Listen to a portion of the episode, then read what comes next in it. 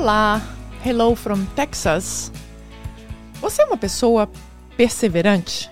Você se considera uma pessoa com perseverança? Hoje nós estudaremos sobre perseverança, que está no livro de 2 Tessalonicenses, no capítulo 1. E a perseverança é uma coisa super importante. Tão importante que foi o próprio Jesus que disse em Mateus 24, 13, que aquele que perseverar até o fim será salvo. Como já estudamos e temos outros estudos bíblicos no livro de Tessalonicenses, ah, nós vemos que o apóstolo Paulo abriu essa igreja e essa foi a primeira igreja do apóstolo Paulo, dentre tantas que ele abriu depois. Então, o apóstolo Paulo tem um carinho muito grande por essa igreja e pelos Tessalonicenses. Ah, e o que era tão importante é que, apesar da perseguição e da pressão que esses cristãos estavam sofrendo, eles seguiam fiéis a Deus. Se acredita que essa segunda carta aos Tessalonicenses foi escrita logo em seguida da primeira carta que ele mandou, talvez com um período de alguns meses ou um ano.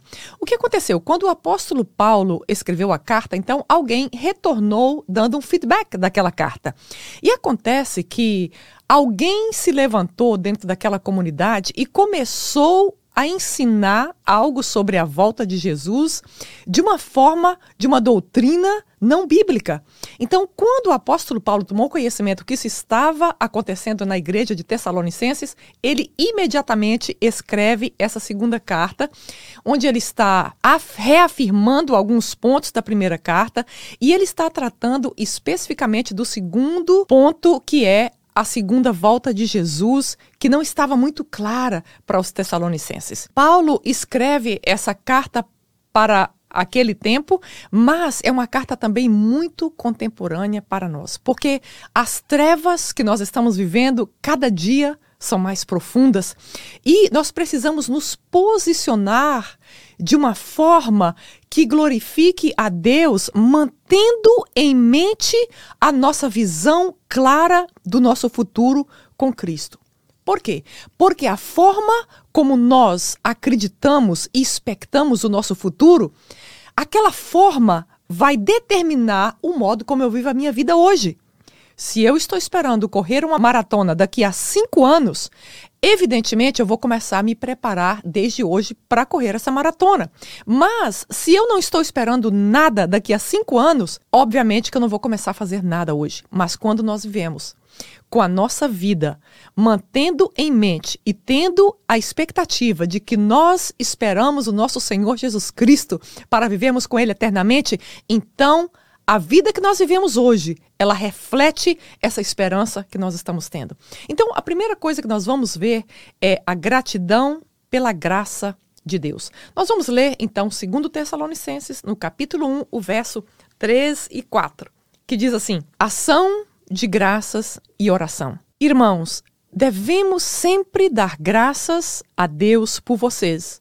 E isso é justo porque a fé que vocês têm cresce cada vez mais. E muito aumenta o amor de todos vocês uns pelos outros. Por esta causa nos gloriamos em vocês entre as igrejas de Deus pela perseverança e fé demonstrada por vocês em todas as perseguições e tribulações que estão suportando. Então, notoriamente, o apóstolo Paulo se orgulha da perseverança dos tessalonicenses. Eles seguem sofrendo perseguições, pressões, mas eles continuam a vida com Deus e continuam essa jornada da fé que eles haviam começado. E aqui, quando Paulo menciona que eles, como se ele estivesse orgulhoso do amor e da fé, Paulo menciona isso, mas não menciona a esperança.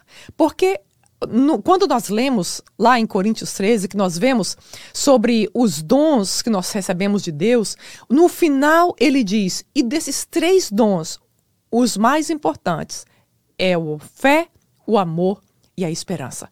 Então, os tessalonicenses estão indo muito bem na fé e no amor, mas na, na esperança em relação à segunda volta de Jesus, o apóstolo vem agora com essa carta para instruí-los sobre o assunto. Mas a fé dos Tessalonicenses era real e, como Paulo menciona, essa fé seguia crescendo dia após dia. E o amor deles por Cristo e pelo próximo continua aumentando cada vez mais. Isso significa que eles estavam crescendo em sua vida espiritual.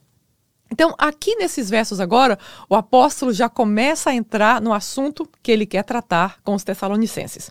Então, um entendimento sobre a tribulação e a perseguição que eles estavam passando por causa da fé deles leva o apóstolo a escrever de que essa esperança que eles precisam ter é uma esperança viva, é uma esperança real, de que apesar da pressão que eles estavam sofrendo naquele momento, existia algo no futuro deles a que eles pudessem seguir esperando. Então, uh, Satanás estava pressionando aqueles cristãos de uma forma tenebrosa com perseguições do lado de fora e dentro da igreja com falsos mestres. Então, Satanás estava atacando do lado de fora da igreja e do lado de dentro da igreja. Então, a história do cristianismo ela é sempre pontuada por perseguição e por tribulação. Sempre, em toda a história. Foi o próprio Cristo que, em João 16, 33, ele disse: No mundo tereis aflições, mas tem de bom ânimo, porque eu venci o mundo. Então, não é motivo de surpresa para nós quando nós vemos a perseguição à igreja. Nós vemos em alguns países onde eles simplesmente matam os cristãos ou fazem diversos tipos de tortura, como estrangulamento, como uh, morrer numa forca, e vários tipos de perseguições terríveis. Ou essa perseguição ela pode ser mais diplomática, como por exemplo alguns aspectos que os cristãos não aceitam, que os cristãos não acreditam e eles acabam indo para cortes ou pagando multas caríssimas pelo fato deles não concordarem com aquela lei que o governo e que aquele país está estabelecendo. Então Paulo apresenta agora uma defesa da justiça de Deus. Ele está dizendo, olha, vocês estão passando pelo que vocês estão passando, mas wait a minute, espera um pouco. Vamos ver como é que Deus trata e vai tratar essa injustiça que os cristãos estão sofrendo. Então, no verso 5 a 10 do capítulo 1, nós temos aí: Elas dão prova do justo juízo de Deus e mostram o seu desejo de que vocês sejam considerados dignos do reino pelo qual estão sofrendo. É justo da parte de Deus retribuir com tribulação aos que causam tribulação e dar alívio a vocês que estão sendo atribulados e a nós também. Isso acontece quando o Senhor Jesus for revelado lá dos céus com seus anjos poderosos em meio a chamas flamejantes.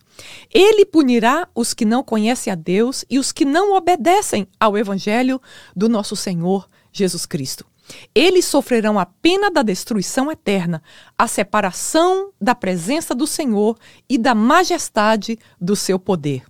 Isso acontecerá no dia em que ele vier para ser glorificado entre os seus santos e admirado em todos os que creem, inclusive vocês que creram em todo o testemunho. Então, o apóstolo Paulo aqui começa a defender a justiça que Deus vai trazer sobre aqueles que trazem perseguição e tribulação para os cristãos.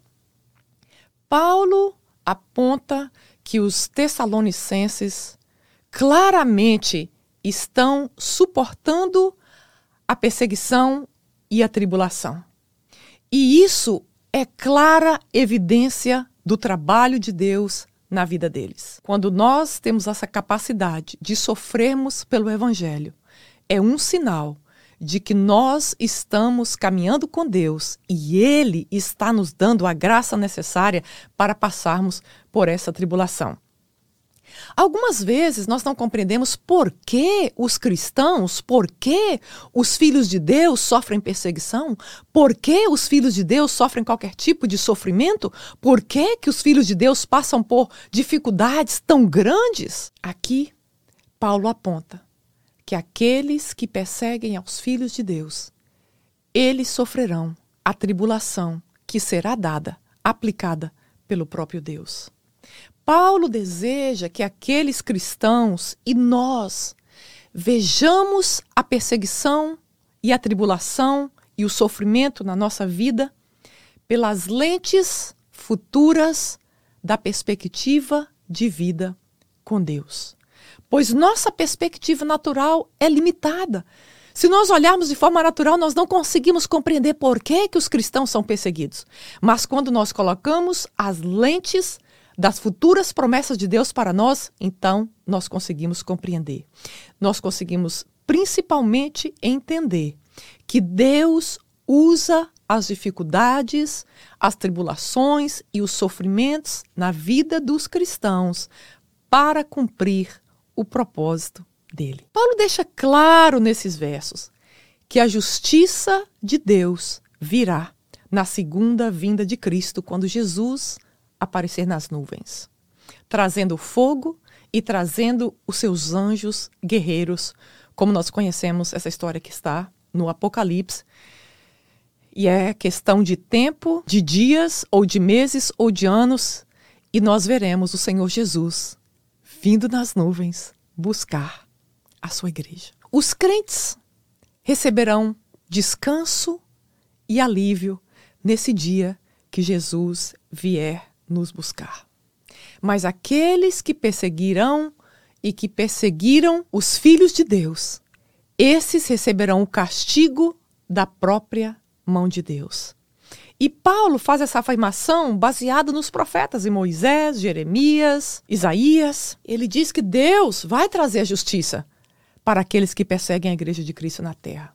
Mas também a volta de Jesus vai trazer alívio para aqueles que são seus filhos e estão aflitos. No original, essa palavra aflito é literalmente a palavra descanso. Por isso que a palavra diz que nós vamos entrar no descanso do Senhor. Quando Cristo retornar, os seus seguidores irão receber alívio dos seus inimigos e descanso das suas dores e sofrimento e recompensa por sua fidelidade. Que dia glorioso nas nossas vidas. Quando eu paro para pensar algumas vezes, como deve ser uma vida onde nós não temos sofrimento? Como deve ser uma vida onde nossas lágrimas serão enxugadas pelo próprio Cristo? Eu fico pensando como deve ser essa vida onde nós estaremos em regozijo eterno do lado do próprio Cristo. E Paulo segue então ensinando aos Tessalonicenses que a volta de Jesus vai trazer recompensa para os opressores. E a Bíblia diz que ai daquele que cair na mão do Deus vivo, porque a justiça de Deus, ela é tenebrosa. Então Deus irá acertar as contas. Tribulação, vingança, fogo, destruição eterna espera aqueles que perseguem os cristãos e aqueles que perseguem a igreja. E de tudo isso, quando nós passamos, paramos para pensar, olha, o inferno vai ser o fogo eterno, vai ser a condenação eterna. Mas nada será pior no inferno do que a excruciante ausência de Deus. Eu honestamente não posso nem imaginar como deve ser ou como poderia ser, ou pode ser, viver eternamente sem a possibilidade da presença de Deus. C.S. Lewis, o grande teólogo, diz, disse o seguinte: Existem apenas dois tipos de pessoas na face da terra: aqueles que dizem, Senhor, faça-se a tua vontade, e aqueles outros que um dia Deus vai dizer, faça com eles a minha vontade. E é sobre isso que o apóstolo está falando. Quando a vontade de Deus, de vingança, de castigo e de tribulação, virão sobre aqueles que perseguem os seus filhos. Então o apóstolo segue agora e ele fecha esse capítulo e todos os capítulos desse, dessa segunda carta de Tessalonicenses com uma oração. Nós já falamos nos nossos estudos aqui que apóstolo Paulo era um homem, um modelo de oração para nós. Somente Jesus deixou registrado mais orações do Novo Testamento do que o apóstolo Paulo, mas ele está aí como homem de intercessão, como homem que vivia com seus joelhos dobrados diante do Pai. Então, no verso 11 e 12, vamos ver o que o apóstolo segue dizendo. Conscientes disso, ou seja, da justiça que Deus vai trazer sobre aqueles que estavam perseguindo os Tessalonicenses, oramos constantemente por vocês, para que o nosso Deus os faça dignos da vocação e com poder cumpra todo bom propósito e toda obra que procede da fé. Assim, o nome do Senhor Jesus será glorificado em vocês, e vocês nele, segundo a graça de nosso Deus, do Senhor Jesus Cristo.